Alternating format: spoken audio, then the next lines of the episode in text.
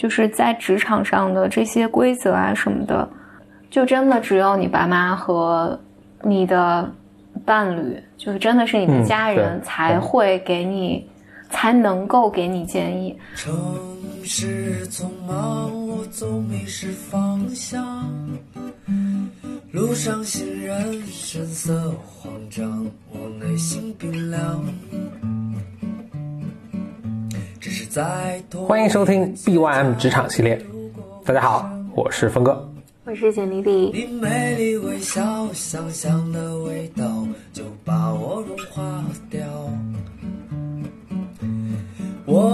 这是咱们我们录这个节目的时候是在春节假期期间啊。嗯，相信大家都像跟我们一样度过了一个非常不不寻常的一个春节假期。我我猜大家感受应该可能跟我。还挺像的啊，其实我还挺期待能够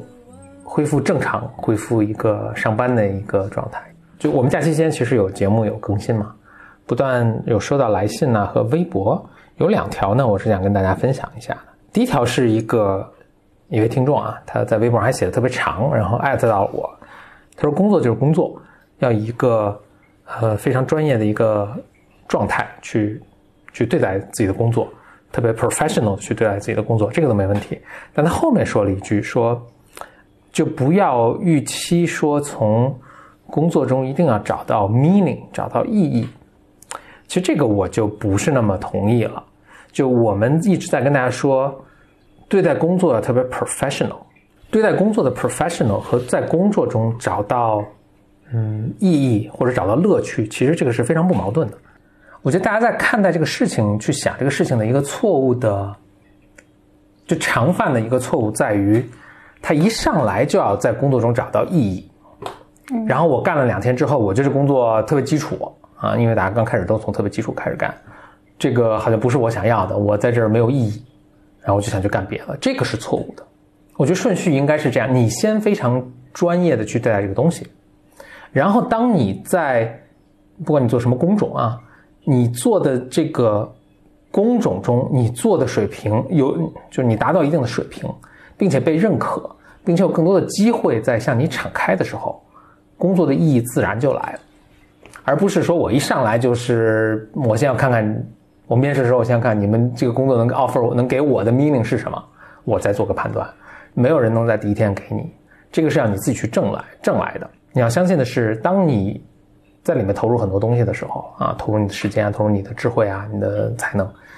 当人们看到你的成就的时候，当你确实取得成就的时候，以及当呃你的影响力啊等等逐渐扩，逐渐因为你的这个工作，因为你的这个这个你的工作实际上是撬动你的影响力的一个一个杠杆啊。当你有这个杠杆去撬动这个时候，当你在社会上产生影响力的时候，意义自然就来了。另外呢，还有我因为我们最近有一期节目嘛，讲到这个面试要不要戴美瞳的这个。这个事情，呃，收到好多来信啊，呃，具体要不要戴美瞳，我们就不重复这个，大家就可以回去听我们应该上期，要不就上上期那个节目里说的这个，呃，但我发现有一点很有趣的是，我觉得大家有很多 misinformation，大家有很多错误的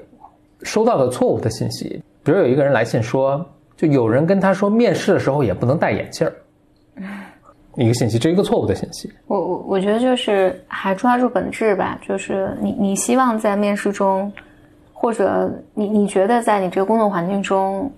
你希望和什么样的人一起工作？你选择你或者你的工作一个标准，就是说，当你一个这工作是一个人非常重要的一个社会化的一个过程。就你去到一个工作环境或者踏入社会，你可能自己有很多倾向，但当然这个社会不是以你的意志而转移的，所以你必须要去选择跟社会有些有些适应。嗯，不是说我想跟。高大魁梧的帅哥一起工作，那就一定有这样的机会，或者你就这个机会就会落到你身上。不不是这样的。我举一个我自己的例子啊，我在找第一份工作的时候，我听到一个，这是在两千年初的时候，年前 因为我去了一家外企嘛，我还没去之前，我听，但其实不是公司的人跟我说，而且这这后后来被证明完全是个错误的信息。公司的证说说你要一每个人都要有个英文的名字。这个还是当时让我小纠结了一下，因为我特别不想有一个英文的名字啊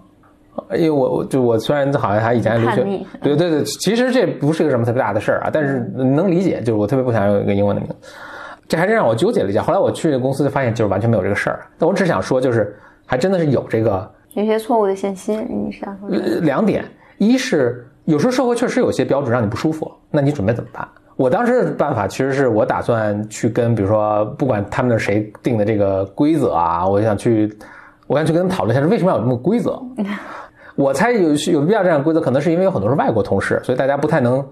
说你的名字，比如说你叫小什么什么，对吧？就这个这个这个名字很难说。但我就想跟大家跟他商量一下，说我的名字很好念，我在国外读书这么长时间，没有任何外国人有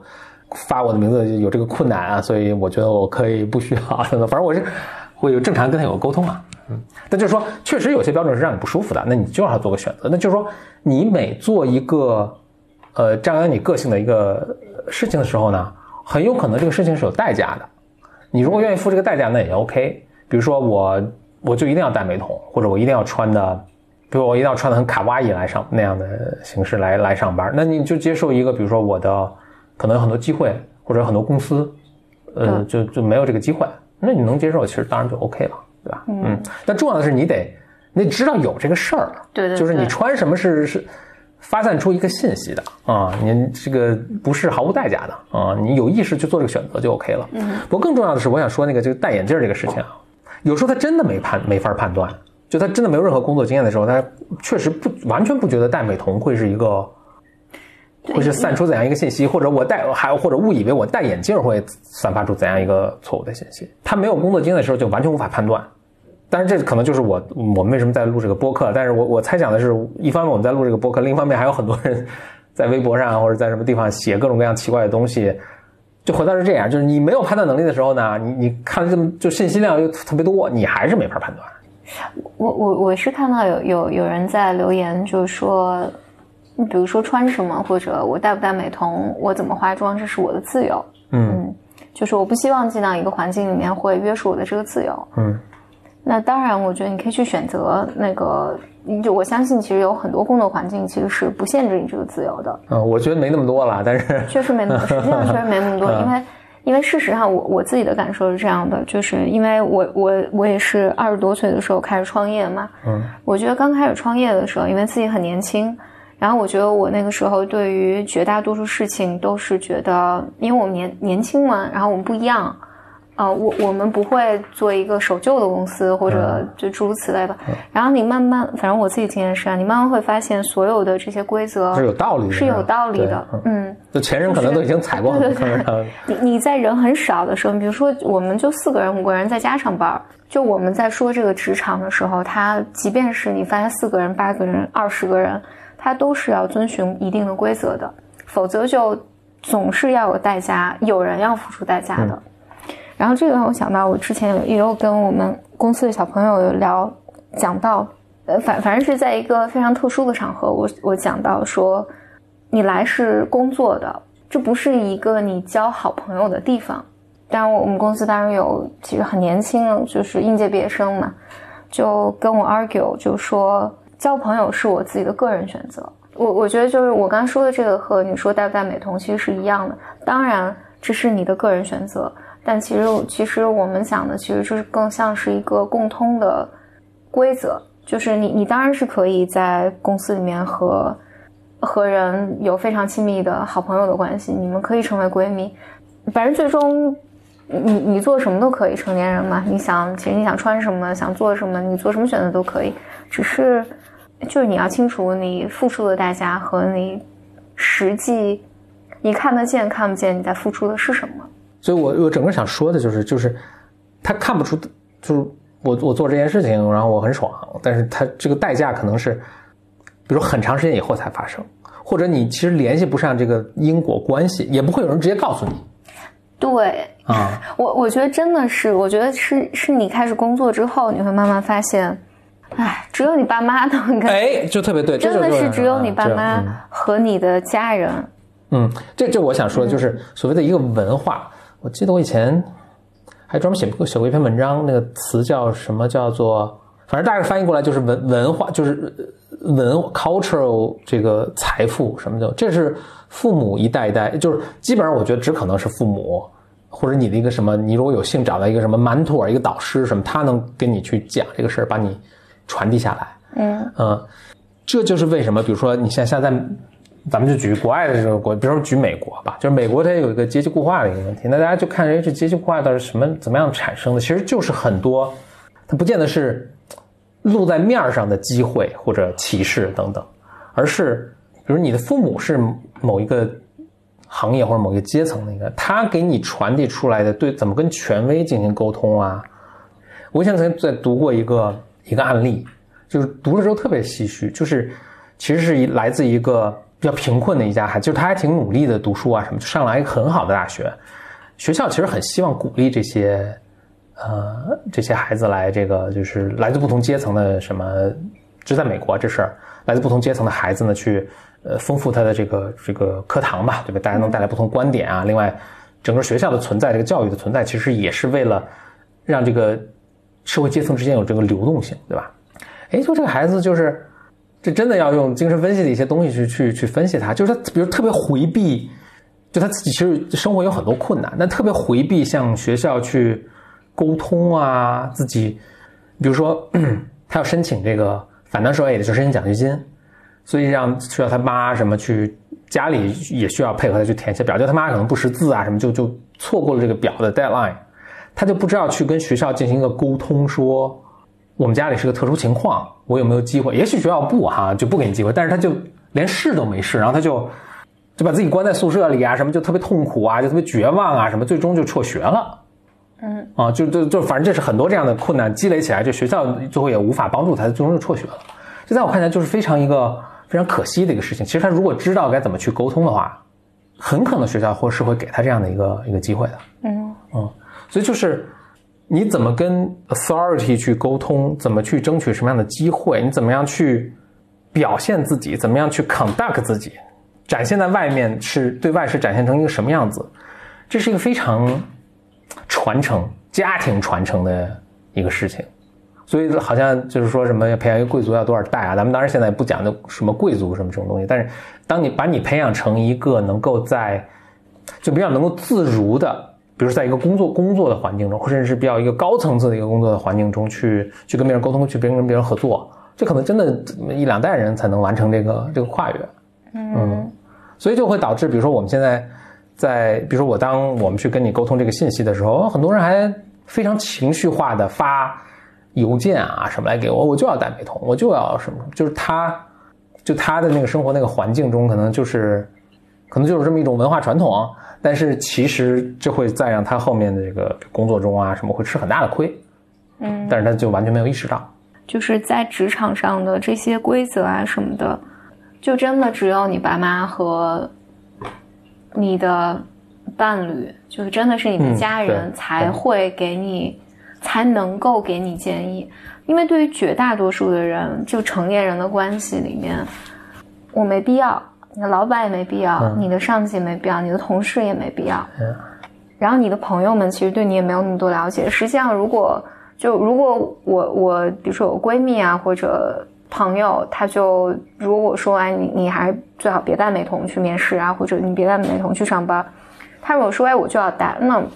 那我肯定就闭嘴了。对对。嗯，我不会再多说，我肯定不会再多说一句。我觉得这个就是因为成年人嘛，你就是为自己。你最终都是为自己负责的。我我给你举一个跟这类似的一个例子啊，这个 跟跟戴跟戴美瞳可能真有点类似。我我在以前的一个工作的一个呃场景下呢，有一个男生啊，他也留指甲，我就知道你要说留指甲，就是那种我我这是以前没有见过这种习俗啊，就是四个指头都剪的很，就是小指甲留出那么寸把长，嗯嗯。我我这是什么习俗，知道吗？我觉得这是个非常 awkward 的事情，跟他提出啊，就我真觉得这这这只有他的女朋友可能能跟他提这个事儿，嗯，所以我不会，我并没有去提这个事儿。但是那，比如说，如果我让他去跟客户去交流，我我会担心客户会对我们有怎么样一个印象，嗯，所以那，这个机会我就比如谈合作的事情，我就不会让他去，嗯嗯，保险起见。那那所以真的男男生就注意个人卫生，也不要留指甲。就他也不是不注意，他是刻意的留了一个，我不知道这是什么某些地方的一些习俗。不，艺术家。但因为我记得有有人其实也有提出这个异议嘛，就说，那难道不看工作能力吗？我工作能力强，就我就不能戴美瞳嘛？我戴美瞳就是，难道人们看不到我的工作能力吗？嗯。或者比如说这个男生他就是特别特别牛，特别善于沟通，然后他就是留了一个小指甲，行不行？嗯。我我觉得这个答案还是这样，可以，只是还是有代价嘛？就是你有你有代价，就是你。你需要别人更费力的去，呃，看到你的能力，嗯，就不是不行，嗯，这个真的不是，就你没必要让别人做这个决定的时候，忽然想，哎呀，好像有点小顾虑，对对，或者一开始先给你减了两分，然后你再拼命的再拔拔回十分，就是何必呢？就是生活已经这么苦了，就确实确实确实是这样。另外，可能就是或者这样说吧，可能有些工作环境是不一样。对啊，那我们你要是在艺术工作室啊什么工作，可能你就说我就是艺术艺术家。对，那首先我觉得啊也不是那样。另外呢，那我想这样，你就看看，你就回环顾一下你们公司的这些人啊，你看工作环境中其他人是怎么样，或者比你高一层的，你别看你们这层的小朋友，因为你这层小朋友就像我们以前某一期节目来说的，百分之五十以上的就都是要被淘汰的啊。你别看小朋友，你看比你高一两级的这些人，那他们年龄可能也没比大，没比你大太多。嗯，你看他们是怎么做的？如果他们就这个样子，那你你 这个你可能这个你们这个环境是更对这个对这个行为是更容更更包容，那那也挺好，那自己选择啊。嗯嗯嗯。OK，那这就是 本期的本期的节目，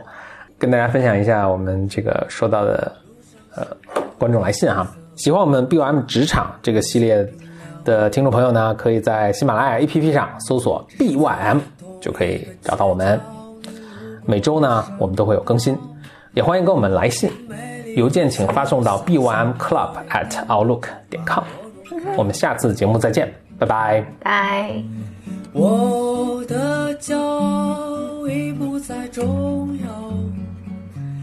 说一声你好，紧张不得了。你的脸上写满了。